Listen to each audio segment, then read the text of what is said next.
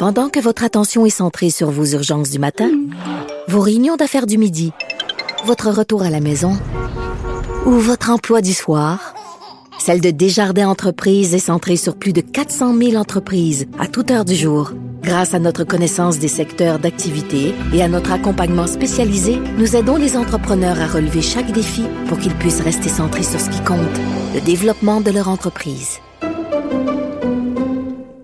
La Banque Q est reconnue pour faire valoir vos avoirs sans vous les prendre. Mais quand vous pensez à votre premier compte bancaire, tu sais, dans le temps à l'école, vous faisiez vos dépôts avec vos scènes dans la petite enveloppe. Hmm, C'était bien beau. Mais avec le temps, ce vieux compte-là vous a coûté des milliers de dollars en frais, puis vous ne faites pas une scène d'intérêt.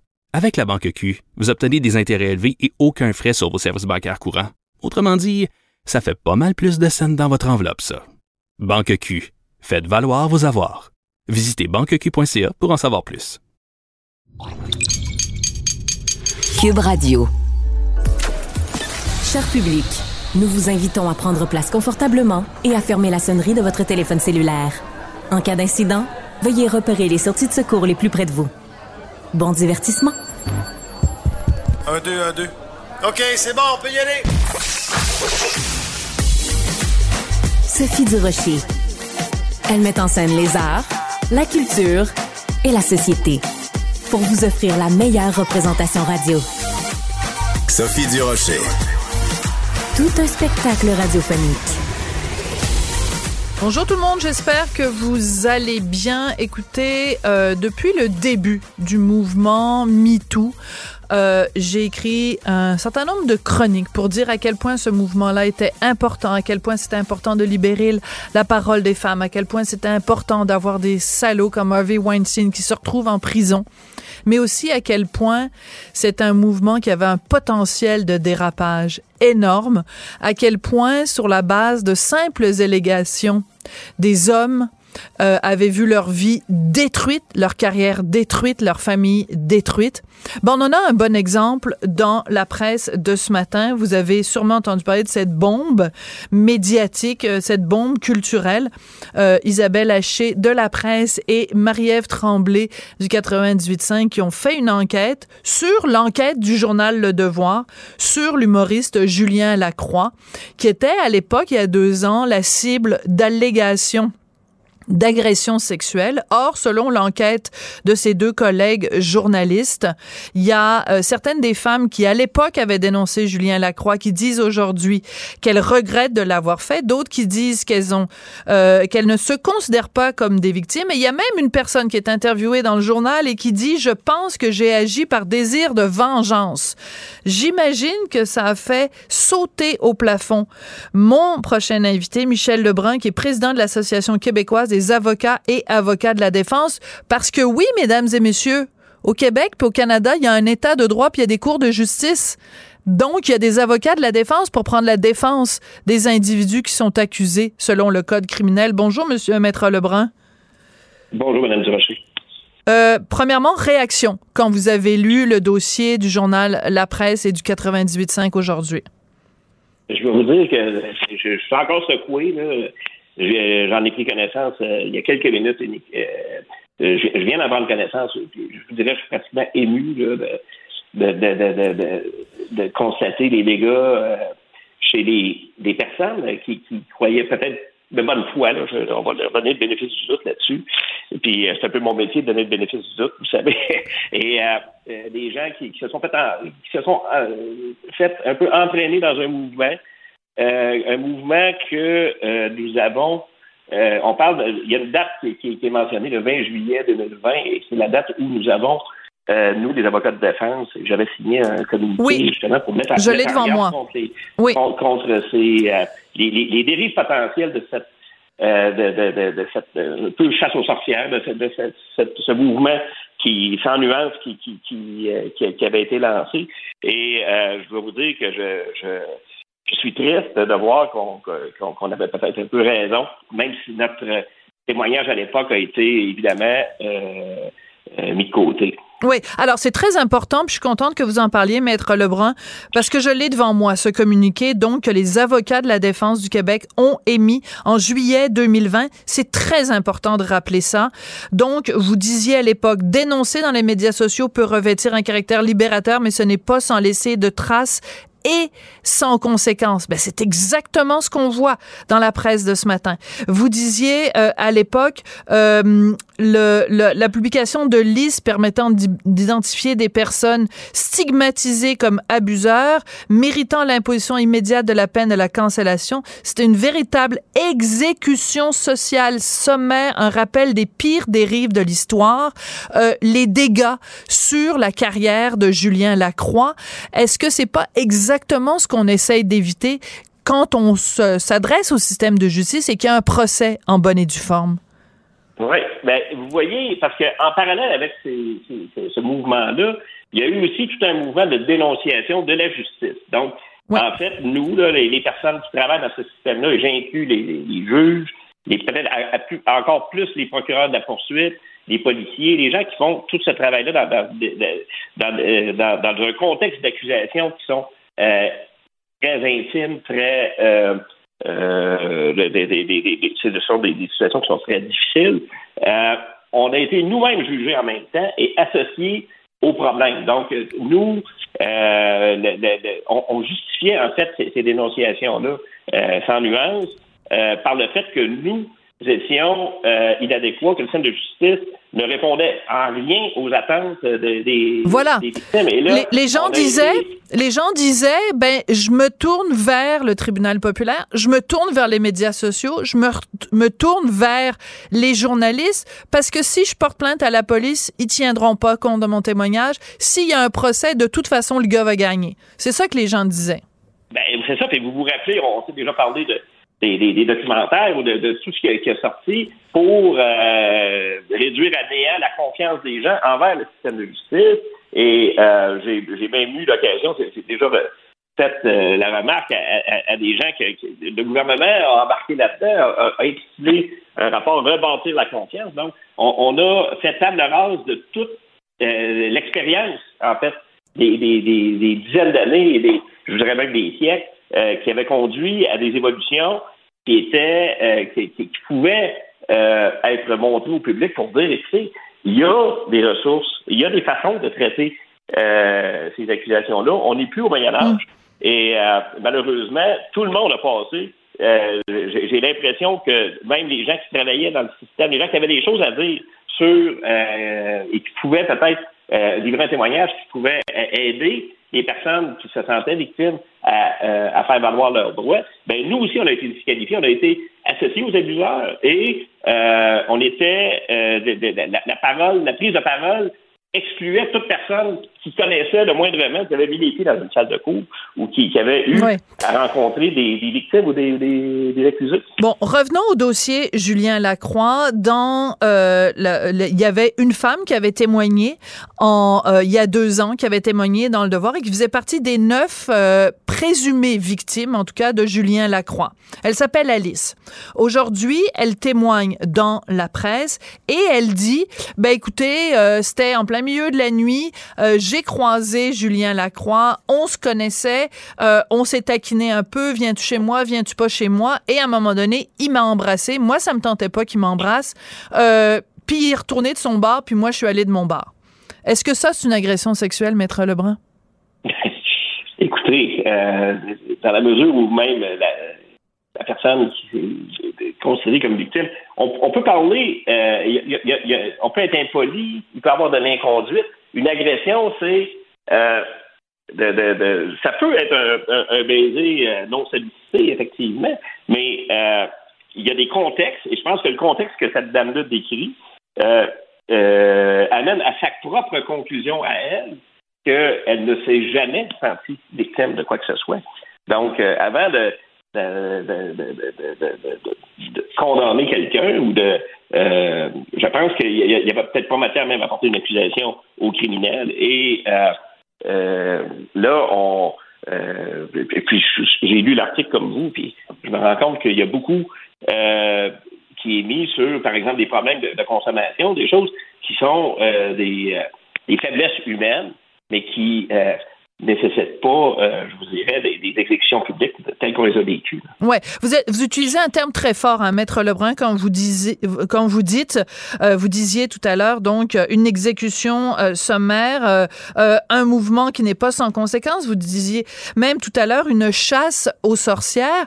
Est-ce que on peut dire aujourd'hui que euh, vraiment, euh, si les personnes qui se considéraient à l'époque des victimes étaient allées voir euh, la police ou étaient allées voir le système de justice, est-ce que certaines de ces allégations-là auraient pu se, se traduire par une condamnation ou en tout cas des accusations contre Julien Lacroix?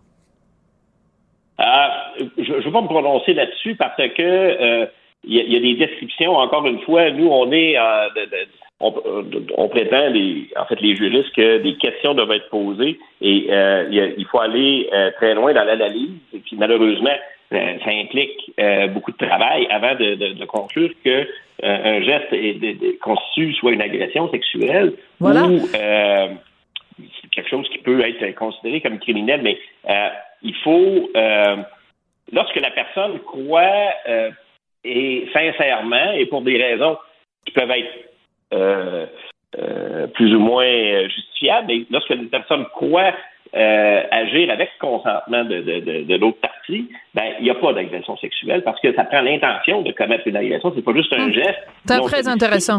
Oui. Alors, c'est très intéressant, Maître Lebrun, parce que je vous ai posé une question qui était un petit peu une question piège en disant est-ce que, mhm. euh, sur la base de ce que vous avez lu, euh, ça pourrait mener à des allégations ou des accusations?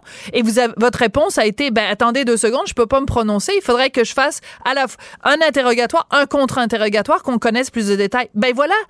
Vous venez, par votre réponse même, de nous résumer c'est quoi le système de justice. On peut pas se baser sur un article de journal pour condamner quelqu'un et détruire sa carrière. On peut pas se baser sur quelqu'un qui dit euh, sur les médias sociaux il m'est arrivé telle affaire, telle affaire pour condamner quelqu'un. Vous venez justement par votre réponse de nous prouver l'importance d'un système de justice où il y a des avocats qui prennent la défense de quelqu'un, des avocats qui poursuivent. C'est comme ça que ça marche. Vous avez très bien répondu. Mais euh, je vous dirais peut-être en amont de, ça, il y avait, il a, fallu créer une espèce de, de, dans la confiance que les gens avaient dans le système de justice. Euh, pour des raisons qui m'apparaissent des raisons peut-être commerciales, des raisons, des gens qui ont voulu se mettre en valeur et, voir des scandales où il y en avait euh, pas, ou des certaines critiques peuvent être justifiées devenaient des, des attaques euh, pour faire table rase de tout le système de justice. Et là, on disait, bon, les agresseurs sont d'un côté, les victimes sont de l'autre. Nous, on disait, écoutez, il n'y a, pas, y a, pas deux dossiers qui sont pareils. Nous, on travaille avec des individus, on ne mm. travaille pas avec des statistiques. Très vrai. Euh, et, et, et, ce que je lis aujourd'hui, c'est malheureusement, ça nous donne malheureusement raison, puis je suis loin d'être euh, triomphant. Je vous dis, je suis plutôt ému, un peu triste de, voir les, les, les, le gâchis, en fait, des vies euh, qui sont lourdement affectés par euh, euh, un dérapage pur et simple que nous avions tenté de dénoncer le lendemain de cette de cette explosion-là. Puis malheureusement, ça faisait pas des bonnes nouvelles.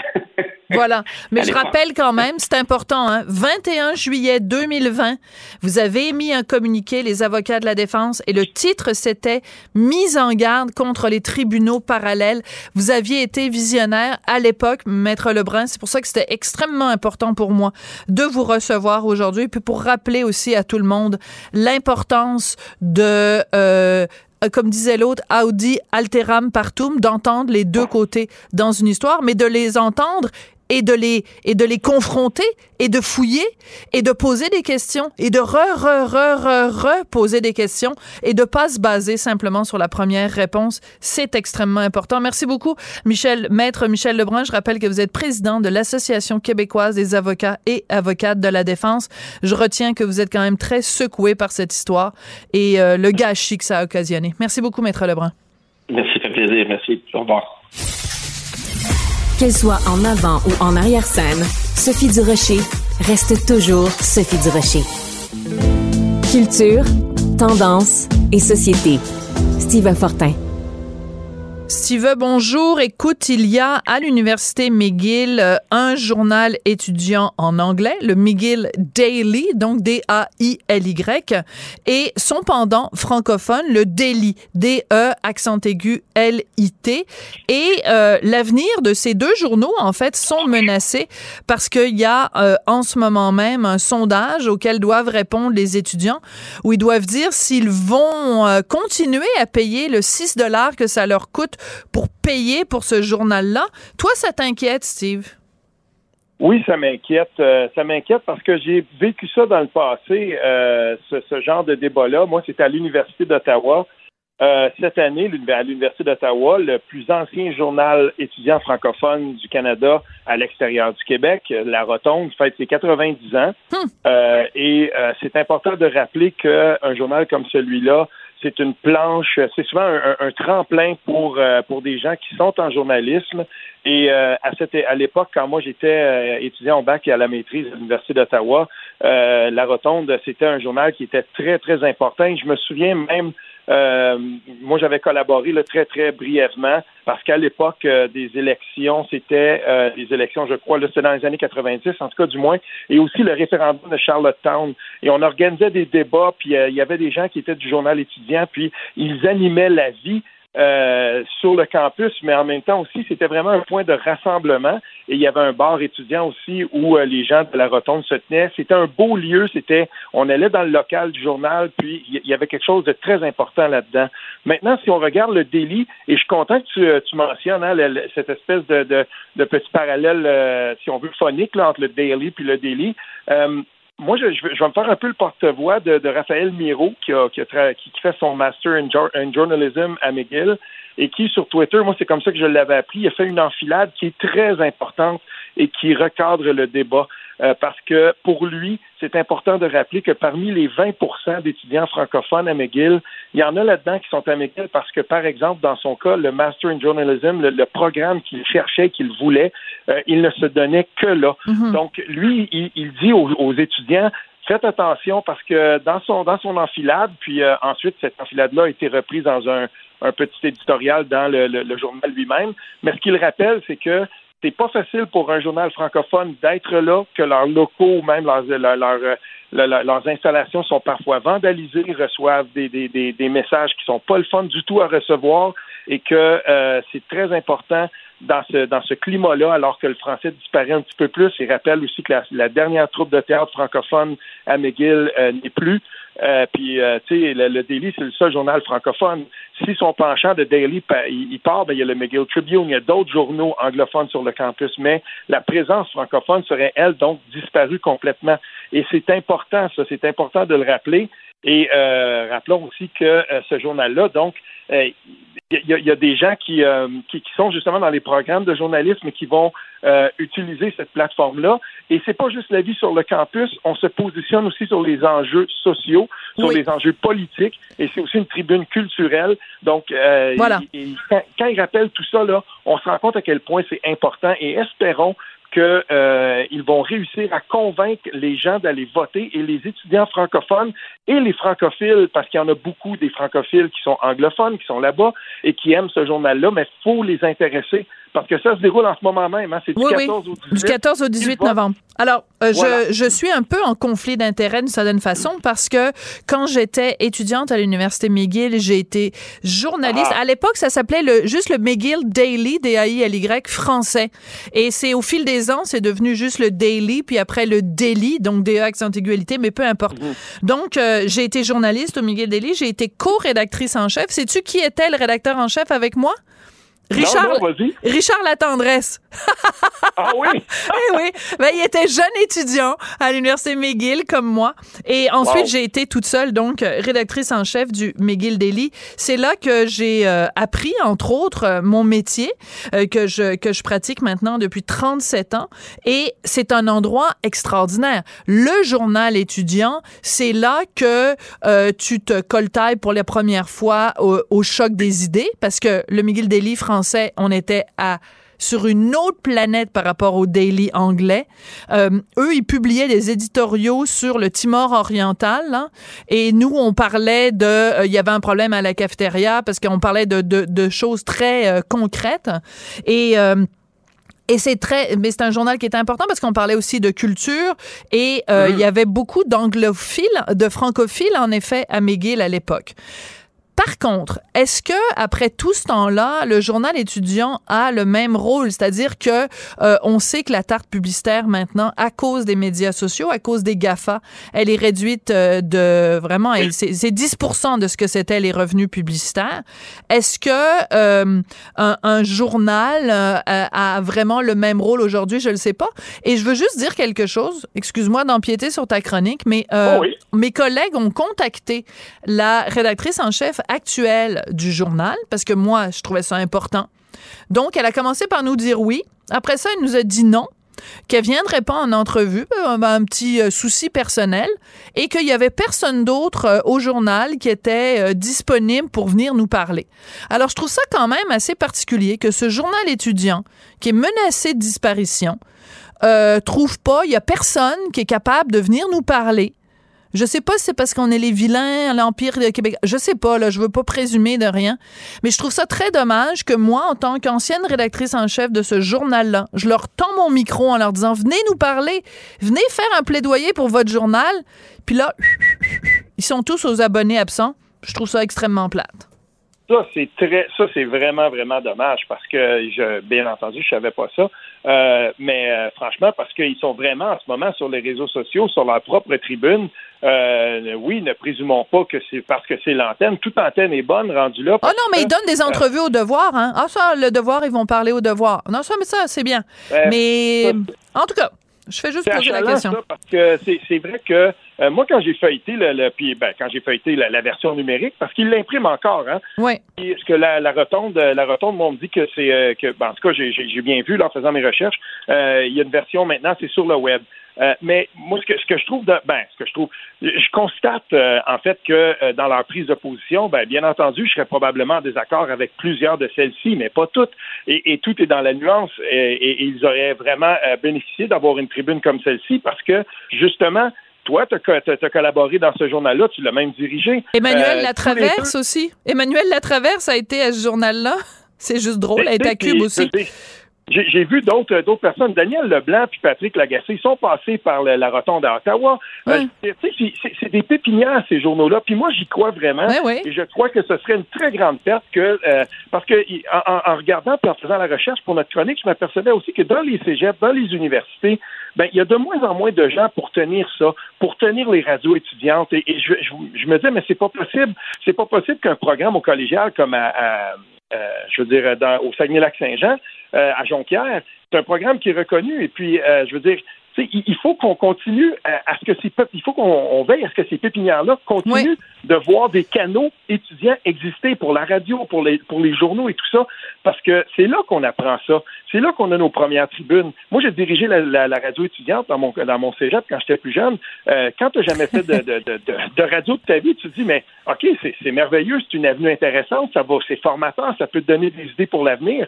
Et, et ça, si on perd ça, parce que je sais une chose, quand nous, on, se battait à l'Université d'Ottawa pour, il y avait été question, bon, OK, la rotonde, est-ce que ça continue et tout ça, mais si, un des arguments que tout le monde, et surtout nos professeurs, nous faisaient comprendre, c'était que si on perd un journal comme celui-là, ça va être extrêmement difficile dans, un, contexte d'université bilingue de, le, retrouver. Il fallait le sauver. C'est la même chose à McGill. Si on le perd, Absolument. Ben, ça va être dur de revenir. Ben, écoute, moi aussi, donc on a le même parcours, hein, les journaux étudiants, la radio étudiante. Quand j'étais à Brébeuf, je faisais de la radio étudiante, puis sais-tu qui, qui faisait de la radio étudiante en même temps que moi? Yves Voivert, qui maintenant est à la presse. Comme quoi, hein, tout est dans tout, comme disait Raoul Duguay. Merci beaucoup, Steve. Oui. Salut, à demain. Pendant que votre attention est centrée sur cette voix qui vous parle ici, ou encore là, tout près ici, très loin là-bas, ou même très, très loin, Celle de Desjardins Entreprises est centrée sur plus de 400 000 entreprises partout autour de vous. Depuis plus de 120 ans, nos équipes dédiées accompagnent les entrepreneurs d'ici à chaque étape pour qu'ils puissent rester centrés sur ce qui compte, la croissance de leur entreprise. La Banque Q est reconnue pour faire valoir vos avoirs sans vous les prendre. Mais quand vous pensez à votre premier compte bancaire, tu sais, dans le temps à l'école, vous faisiez vos dépôts avec vos scènes dans la petite enveloppe. Hmm, C'était bien beau. Mais avec le temps, à ce compte-là vous a coûté des milliers de dollars en frais, puis vous ne faites pas une scène d'intérêt. Avec la Banque Q, vous obtenez des intérêts élevés et aucun frais sur vos services bancaires courants. Autrement dit, ça fait pas mal plus de scènes dans votre enveloppe, ça. Banque Q. Faites valoir vos avoirs. Visitez banqueq.ca pour en savoir plus. Vous vous demandez si les plantes ressentent de la douleur? Ou encore, comment est-ce que les daltoniens voient le monde? Le balado en 5 minutes est pour vous. Explorez la science, l'actualité et l'histoire en un temps record. La Feu, en collaboration avec le gouvernement du Québec, est fière de propulser la série Balado en 5 minutes. Ne laissez pas les questions sans réponse plus longtemps. En 5 minutes, disponible sur l'application et le site cubradio.ca. Sophie Durocher. Divertissante. Elle sait comment se donner en spectacle pour vous offrir la meilleure représentation. C'est tout en anglais. Sophie Durocher. C'est toi qui as tiré la sonnette d'alarme? Le Québécois moyen était Guy Nantel. euh, quelqu'un qui subissait et qui se disait je ferme ma gueule parce que je veux pas perdre ma job. La rencontre. Cet asservissement, cette servitude volontaire. Tu sais, quelqu'un qui va dire, par exemple, moi, j'étais allé à l'urgence, là, j'ai attendu 6 heures, OK? La rencontre. Nantel. Durocher.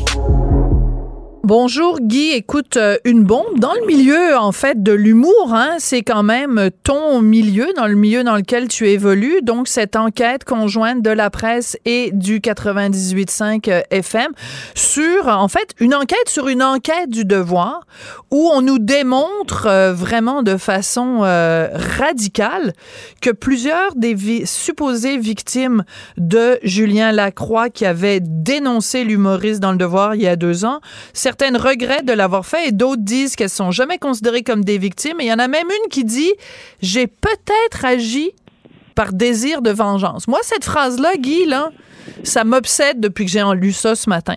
Désir de vengeance. Ouais, c'est un, c'est un article qui est incroyablement important, non seulement dans l'histoire de Julien Lacroix, mais je te dis, là, on va peut-être même en parler sur deux chroniques euh, aujourd'hui, puis de même, tellement que je trouve ça majeur.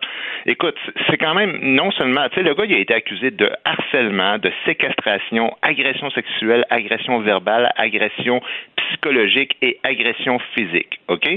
Ça, on parle, là, c'est il y a deux ans et demi de ça. Et là, des euh, dénonciatrices affirment aujourd'hui dans la presse avoir subi des pressions pour témoigner. Il y a deux humoristes de la relève qui étaient en chicane avec Julien Lacroix, comme tu dis, qui ont, et ont incité euh, des femmes à le dénoncer, à dire que c'était un dangereux violeur. D'autres avouent avoir parlé, euh, même si elles ne se sont jamais considérées comme des victimes. Pas nécessairement qu'elles ont changé d'idée, qu'elles disent qu'elles ne se sont jamais considérées comme des victimes de Julien Lacroix et puis simplement d'avoir voulu passer un message. Et il y en a une que je cite là, elle dit qu'elle voulait passer un message à la société. Elle dit le nombre de gars qui ont Ouais. des comportements de marde, à un moment donné, il faut des exemples. Ben oui. Malheureusement, c'est tombé sur lui. C'est Julien épouvantable. Mais ça aurait pu être sur un autre gars. Pour elle, Julien Lacroix là devait servir d'exemple. Oui, le bouc émissaire. C'est le bouc émissaire. Comment tu dis? Le bouc émi- émissaire. Le bouc émissaire. Puis après ça, elle dit qu'elle regrette que Julien Lacroix ait reçu des menaces, évidemment, qu'il soit annulé et tout ça, mais c'était le prix à payer pour faire bouger les choses. Tu sais, je veux dire, ben, c'est la journaliste qui dit ça par rapport à son témoignage. Je veux dire, c'est- complètement fou. Il y en a même une qui dit que dans le temps, quand elle a fait ça, c'était pour faire son devoir de féministe en hein? disant qu'il m'a agressé sexuellement, même si en bout de ligne, elle considérait que dans le fond, il l'a pas vraiment agressé sexuellement. Écoute, tu lis ça, c'est odieux. C'est oui. absolument incroyable. Puis quand on parle de gens, il y en a une qui dit j'avais l'impression d'être recrutée, j'ai senti qu'il y avait un besoin de témoignage et ça écoute, c'est l'illustration parfaite euh, Guy, parce que j'invite tout le monde à lire ton livre, Le livre offensant.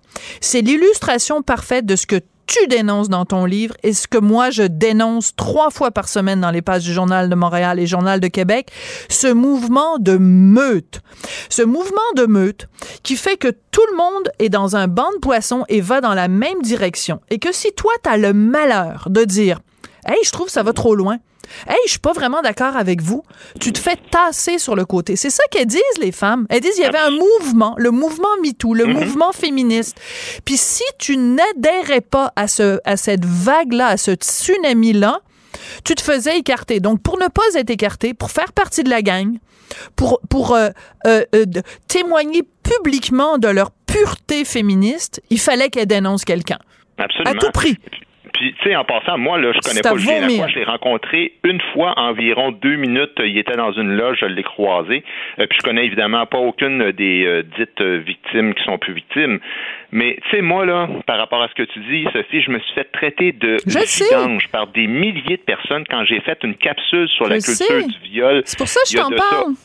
Oui, un peu plus qu'un an à peu près. Et, et- et à un point tel, là, c'est même ma fille là, qui, par personne interposée, était rendue, tu sais, la fille d'un- encourageur, d'agresseur. C'était complètement délirant.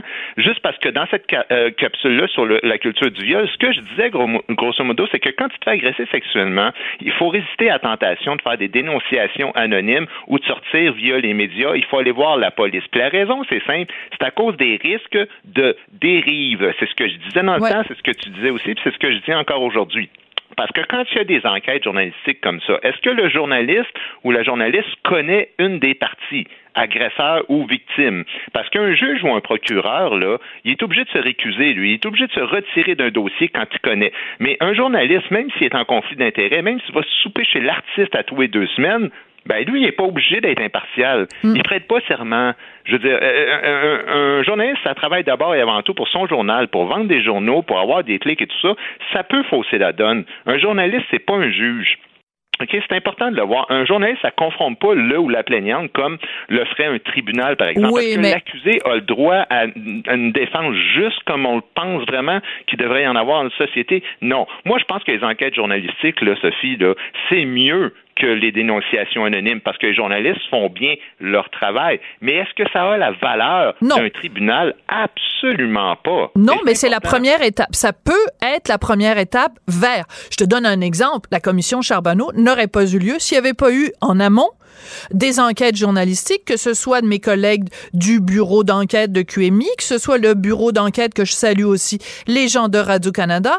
Euh, donc, je veux dire, ça arrive que les, les journalistes fassent enquête sur quelque chose et ensuite c'est transféré soit au judiciaire ou à des commissions d'enquête. Donc, euh, ben, l'exemple de Roson aussi est un bon exemple. Ça a été d'abord une enquête journalistique, ensuite la justice. L'affaire Harvey Weinstein, c'est un autre cas.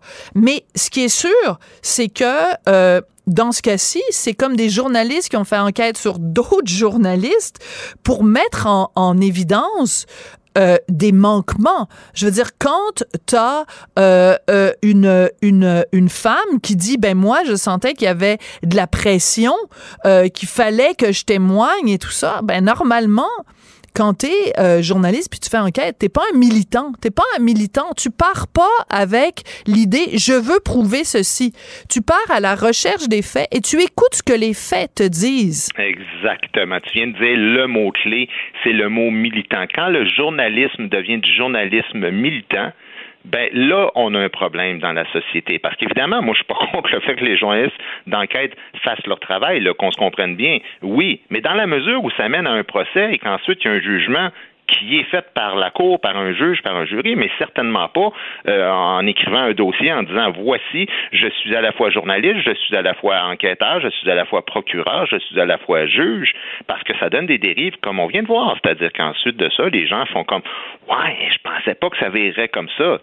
Puis là, aujourd'hui, on lit, on lit dans la presse, tu sais, soyons clairs, moi je te cite, là, l'objectif de ce reportage n'est pas de se demander s'il est temps pour la croix de remonter sur les planches, ce n'est pas non plus de remettre en cause la démarche adoptée par les médias ça, dans je comprends pas. d'enquête. Ça, je Euh, comprends pas.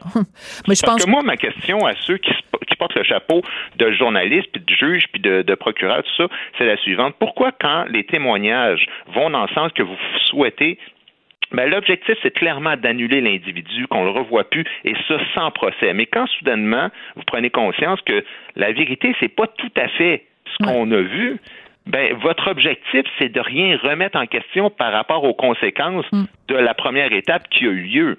Je veux dire, c'est, carrément, c'est une carrière qui est finie pour l'autre gars. Là. Faut quand ah, même, faut mais écoute, penser à ça. Mais, pas juste mais notre objectif, c'est pas vraiment de remettre en question le travail, c'est pas non plus que le gars revienne.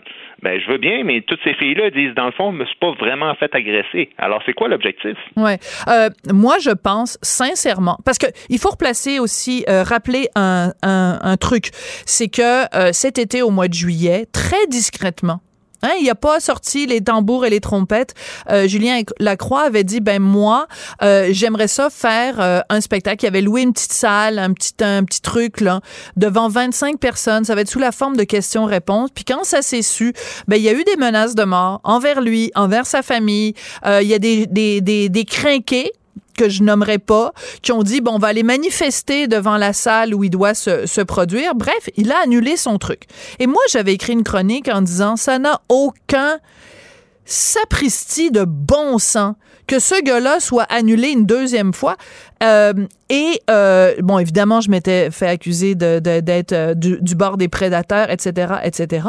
Mais je veux dire, la question se pose si Julien Lacroix avait euh, fait un vol de banque et qu'il avait purgé une peine de, mettons, deux ans moins un an de prison pour un, vol de banque et qu'il était sorti, la société québécoise lui aurait dit, Monsieur Lacroix, la société québécoise croit en la réhabilitation et nous allons vous donner les moyens d'être réintégré dans la société québécoise.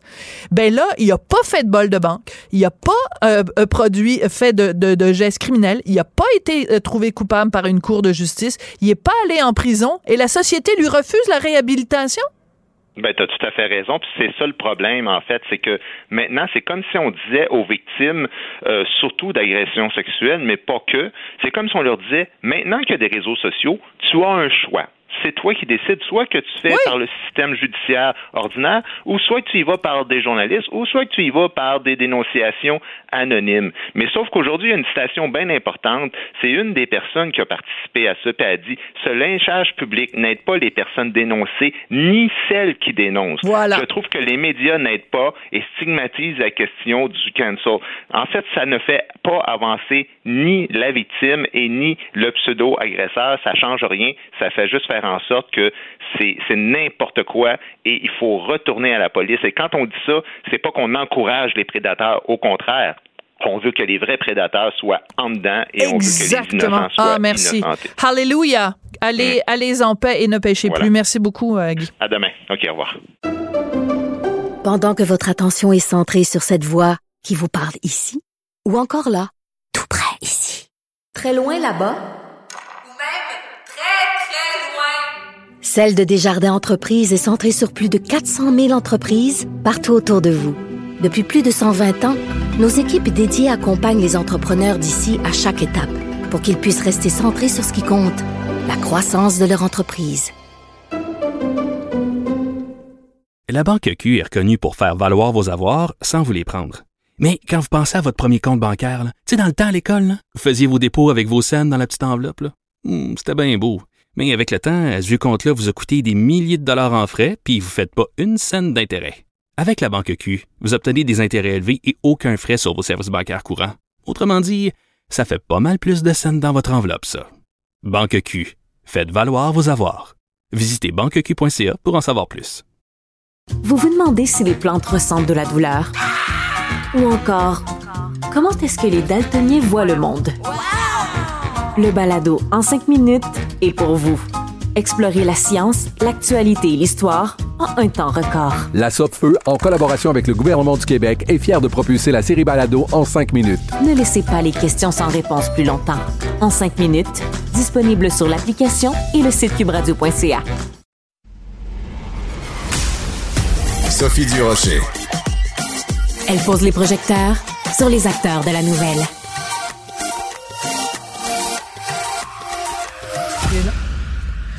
Alors, le gros sujet du jour, bien sûr, dans le monde médiatique et dans le monde culturel, c'est cette enquête explosive sur Julien Lacroix, des victimes qui, il y a deux ans, euh, se présentaient comme victimes. Aujourd'hui, ont euh, nuancé, énormément nuancé leur témoignage. J'avais envie de parler euh, de tout ça avec Marc-François Bernier, les professeurs titulaires au département de communication à l'Université d'Ottawa. Monsieur Bernier, bonjour. Bonjour. Vous vous intéressez beaucoup aux questions de d'éthique, aux questions de déontologie. Dans ce cas-ci, vous avez écrit sur les médias sociaux, c'est une méta-enquête, c'est-à-dire un média qui enquête sur l'enquête d'un autre média. Euh, de mémoire de professeur de journalisme, c'est la première fois que vous voyez ça? Ben, on voit pas ça souvent. Moi, j'appelle ça plutôt du, du méta-journalisme ou de la contre-enquête. Là, c'est ou d'autres pourraient dire un complément d'enquête, euh, mais on voit pas ça souvent. Euh, on le voit pas souvent, surtout au Québec. On le voit de temps en temps aux États-Unis, euh, en Angleterre, en France, mais au Québec, c'est plus, c'est plus rare. en effet. Euh, un des points qui a beaucoup été euh, soulevé euh, au sujet de la première enquête, celle du devoir, où neuf femmes alléguaient des agressions ou du harcèlement ou de l'inconduite sexuelle de la part de l'humoriste Julien Lacroix. Ce qu'on a beaucoup dit depuis quelques heures, c'est que cette première enquête du devoir était une enquête non pas journalistique, mais une enquête militante. Est-ce que vous pensez ça? Que, en effet, c'était exagéré parce que les gens qui ont fait l'enquête euh, étaient dans une euh, défendaient une cause avec un C majuscule puis faisaient du journalisme militant. Ah, c'est difficile à, déterminer parce qu'il faudrait être dans leur tête là. Puis euh, le problème avec le, journalisme militant, puis c'est que souvent on fonctionne sur des billets de confirmation ou des billets cognitifs, c'est-à-dire qu'on on cherche des choses qui confirment notre nos convictions, puis on laisse de côté où on est un petit peu moins euh, scrupuleux ou moins attentif aux choses qui vont aller contre nos convictions. Alors, ça, c'est un des, un des risques du journalisme euh, militant, du journalisme engagé. Euh, ça ne veut pas dire que ce qui est écrit est faux, mais souvent, ce n'est pas toute la vérité. Les nuances, ils passent par-dessus bord un peu. Alors, ça, c'est un des problèmes. Puis, il faut, faut que les journalistes soient conscients de ça. Puis, qui combattent un peu euh, autant que possible leur propre billet, puis que nous, mais comme citoyens, comme lecteurs, comme téléspectateurs, mais c'est difficile pour nous de savoir ce qui a été laissé de côté, puisque par définition, ça n'a pas été publié. Ouais. Est-ce que vous pensez, après avoir lu euh, l'enquête euh, aujourd'hui, est-ce que vous pensez, parce qu'il y a des gens qui disent, et j'en suis, que ça fait reculer la cause des vrais victimes d'agressions sexuelles, mais je pense que ça fait aussi recuser, euh, reculer la cause du journalisme en bonne et due forme. Est-ce que vous avez cette inquiétude également, M. Bernier? Ben, je, suis assez ambivalent. Pour la cause, j'aime mieux pas me prononcer. Je, vais laisser ça aux femmes, parce que c'est toujours un peu délicat pour Oui, oui, ma question portait vraiment sur le journalisme. Les, femmes, je m'en charge. bon, tant mieux. Mais euh, je, suis, euh, je suis ambivalent parce que d'un côté, il y a aussi oui, ça montre qu'il y a des imperfections dans le métier. De l'autre côté, mais ça montre aussi que c'est l'avantage d'avoir plusieurs médias indépendants les uns des autres dans une société, c'est-à-dire qu'ils peuvent se surveiller mm. les uns les autres. Le pluralisme médiatique, ça sert à ça, ça sert que les uns compensent les faiblesses des autres. Voyez-vous, alors. Mm. Dans les, ça dépend toujours de quel, de quel côté on est attiré, de quel côté de la thèse on est attiré. Mais alors, je dirais qu'à la fin du compte, là, aujourd'hui, le public est mieux servi parce qu'il y a eu plus de nuances, plus de mise en contexte. On a découvert aussi qu'il y avait certaines sources qui avaient des, des comptes à régler avec Julien Alacroix. Donc, euh, je pense qu'à la fin de, à la fin, le suivi qui est accordé, c'est une bonne chose. Ce qui aurait été intéressant, c'est que le devoir fasse lui-même ce suivi-là plutôt oui. un concurrent. ouais, c'est ça. Et c'est intéressant parce que donc à la fin de l'enquête euh, de la presse, on nous dit que euh, Amélie Pineda, donc qui avait fait l'enquête pour le Devoir, euh, que le Devoir a été contacté et que euh, les gens du Devoir euh, ont demandé à avoir les questions à l'avance et que la presse et le 98.5 ont refusé et que donc l'entrevue n'a pas eu lieu. je peux vous le dire, Monsieur Bernier, puis vous êtes d'accord avec moi on demande jamais ça, avoir les questions en avance, parce que ça va contre l'éthique journalistique de demander les questions à l'avance.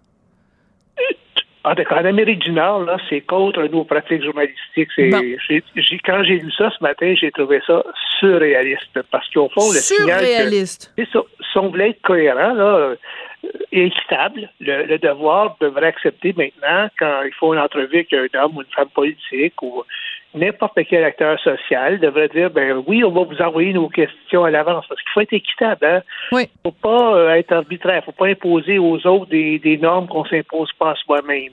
Donc, j'ai trouvé ça, j'avais jamais vu ça, moi, qu'un média, un média, quand c'est pas un média de, de, qui est né de la dernière pluie, là, quand même, euh, demande ça, ce genre de demande-là, parce que c'est le genre de demande qui doit, auquel, qui doit refuser tous les jours ou toutes les semaines, de toute façon.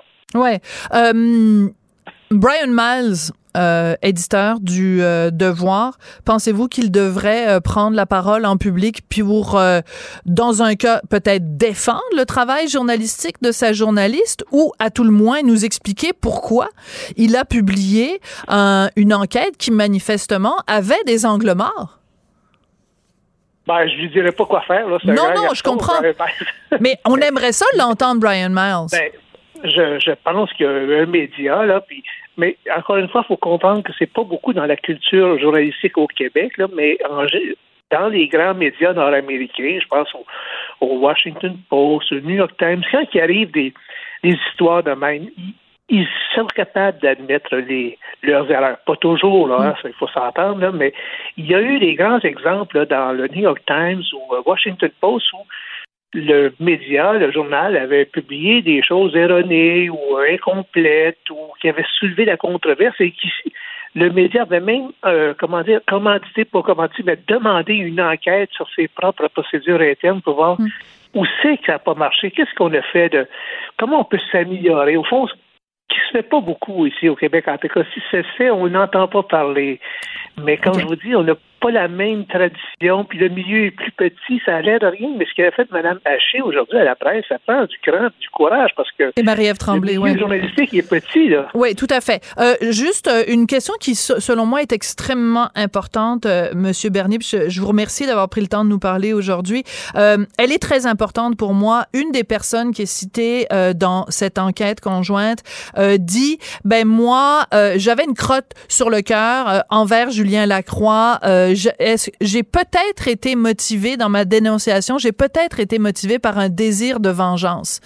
Euh, vous qui enseignez le journalisme, est-ce que vous n'enseignez pas à vos étudiants que on doit, quand quelqu'un vient nous voir et témoigne contre quelqu'un, surtout des accusations aussi graves, de se questionner sur le motif de la personne? Qu'est-ce qui la motive, cette personne-là, à porter des accusations aussi graves contre un individu? Tout à fait. Ça fait partie de la réflexion professionnelle. Il faut que les journalistes qui ne posent pas de questions sur les motivations de leurs sources, surtout quand les sources viennent dans un contexte de dénonciation, pas juste euh, pour répondre à des questions qui les concernent elles, là, ben, mais qui répondent à des questions où elles accusent autrui. Euh, ben, il faut se poser des questions quant à leur motivation, essayer d'aller voir qu'est-ce qu'il y en est surtout quand les dénonciations sont anonymes. C'est pas le cas pour tout le monde dans l'enquête originale du devoir que je suis allé relire tout à l'heure, mais il y a quand même quelques dénonciations anonymes et en principe, l'anonymat, ça devrait être euh, encore plus, euh, comment dire, on devrait être encore plus méticuleux quand on laisse passer des affirmations ou des dénonciations anonymes. C'est une question d'équité.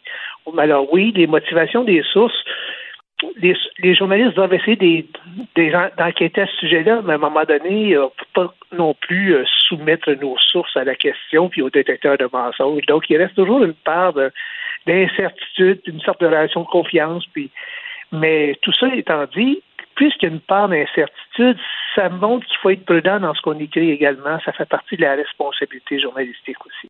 Ouais, et la responsabilité journalistique, elle est énorme parce que dans ce cas-ci, c'est clair que Julien Lacroix, sa vie a été détruite. Moi, je trouve ça extrêmement euh, troublant de voir un homme qui dit, ben écoutez, moi, je pense régulièrement à m'enlever la vie et ce qui me retient à la vie, c'est mon enfant. Et euh, donc, je pense que c'est ça. Des enquêtes journalistiques, ça, ça a des conséquences. C'est pas anodin. Quand t'as ta face à la une du journal, c'est extrêmement grave. Monsieur Bernier, merci beaucoup d'avoir partagé votre euh, réflexion avec nous aujourd'hui. Je rappelle que vous êtes, euh, ben, vous appelez Marc-François Bernier, vous êtes professeur titulaire au département de communication à l'Université d'Ottawa. Très intéressante conversation. Merci beaucoup. Merci, au revoir. Merci à Marianne Bessette qui a travaillé très, très, très, elle travaille tout le temps très fort. Mais aujourd'hui, je peux vous dire qu'elle a pédalé. Elle est à la recherche. Merci beaucoup à Charlie Marchand qui est à la réalisation, à la mise en onde. Et merci. Je pense que je vais aller me reposer la mâchoire parce que j'ai de la difficulté à parler rendu à la fin de l'émission. Merci beaucoup à vous d'être là et à très bientôt. Cube Radio.